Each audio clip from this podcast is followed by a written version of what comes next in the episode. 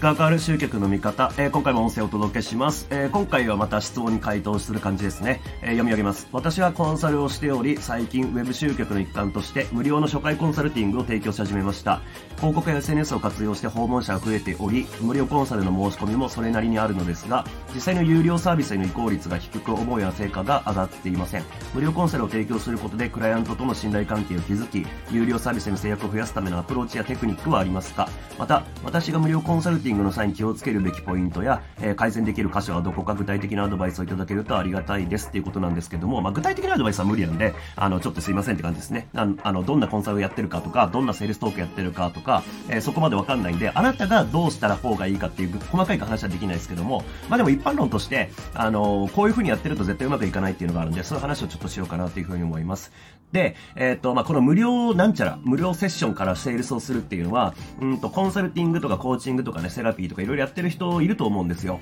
で、まあ、これ共通して言えることなんですけれども、うんと、そうだな。えー、まあ、でも特にちょっと今回コンサルに当たるのかな。えー、っと、まあ、その話をちょっとしようと思うんですけども、えー、まず、どこまでこの無料でやってるかっていうことをちょっと考え直してほしいんですね。そして、どこまでコンサルですっていう意識で臨んでるかっていうのをちょっと考えてみてほしいんです。まあ、というのも、えー、っと、この無料セッション、無料コンサルでやるべきことって何かっていうと、あの、問題の解決じゃないんですよ。やんなきゃいけないことっていうのは。そう、まあ、これちょっとね、91、92の、えー、音声とちょっと内容似てるんですけれども、うんと、やるべきことっていうのは問題の解決ではありません。ここでやるべきことは。そうじゃないんですね。まあ、そのさっき言ったどこまで無料でやってるのっていう部分なんですけど、これ、相手がこう、こんな風に悩み持ってるんですっていう風に来た時に、その悩み自体に本当になんかストレートに回答しちゃってないかっていうこと。まずそこを気をつけてください。そしてもう一つ、えっ、ー、と、どこまでコンサル意識で臨んでるかっていうことなんですけど、あの、コンサルって基本的にはこう、教える立場じゃないですか。ティーチングをする立場ですよね。まあそうなんですけども、無料セッションでやんなきゃいけないことは、相手の話を聞くことなんですよね。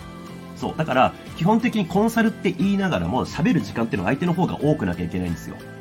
まずここの2点を注意してください。あの、まず問題解決をストレートにしていいわけじゃなくて、そして二つ目が、えー、コンサルだからといって、こっちからずっと喋ってればいいわけじゃなくて、相手の話を聞き続けなきゃいけないっていうこと。この二つがまず重要前提として。で、えっ、ー、と、この無料コンサルの時に、えー、バックエンド販売したいよっていう無料コンサルの時に、僕たちが、っていうかね、まあそのコンサルの人がやるべきことは何かっていうと、その解決方法をそのままズバッとストレートに伝えるんじゃなくて、相手が抱えている問題とか原因の整理と、その後どういうステップでやればいいかっていう解決策の提示です。ここまでです。やるべきことは。問題点を整理する。原因を特定する。そして、えー、解決策を提示する。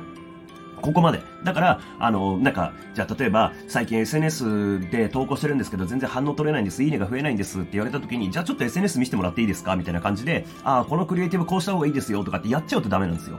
そうじゃなくて、えー、もっとその話を聞かなきゃいけない。だから、なんか、いいねが増えないんです。じゃあ、今まではどうだったんですか？とか。で、ここまでじゃなんか変えたことってありますか？とか。で、今までの売り上げと比べて、えー、今回で落ちてるんですか？とかっていう、まあ、今までのなんか推移とかも聞きながら、まあ、これ話聞いてると、そもそもなんかいいね、うんの言ってるけど、なんか問題こっちだね？みたいな。売り上げ全然上がってねえじゃん、そもそもみたいな話が出てくるわけですよね。ってなると、その相手が抱えてきてくれた問題に対してじゃなくて、いや、こういうことも言えるんですけども、実際にはこれこれこうでこうだから、こういう風にしていかないと、ここのクリエイティブがなんかインパクト出るようになっても、全然売り上げにつながらないですよねっていう問題とか原因の整理とかをしていかなきゃいけないわけですね。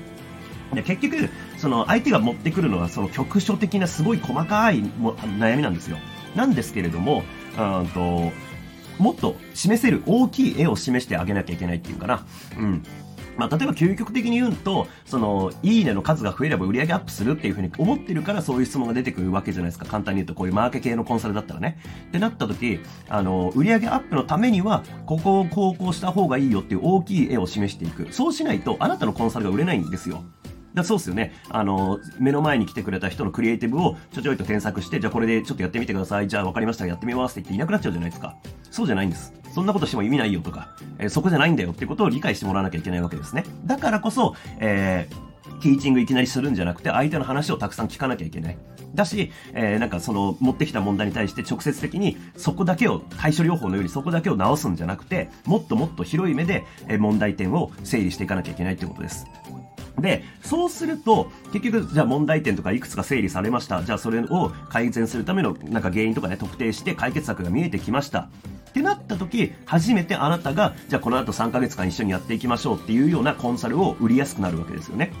だってそうですよね。もう目の前の人が来た。で、なんか相手も納得できるような問題点だったりとか、その解決策、ロードマップが見えていて、どういう状態が、えー、なんだろう、達成できそうなのかっていうのを共有できてる状態なんで、じゃあこの後、じゃあ3ヶ月間一緒にこれについてやっていきましょうっていう整列ができるようになるわけじゃないですか。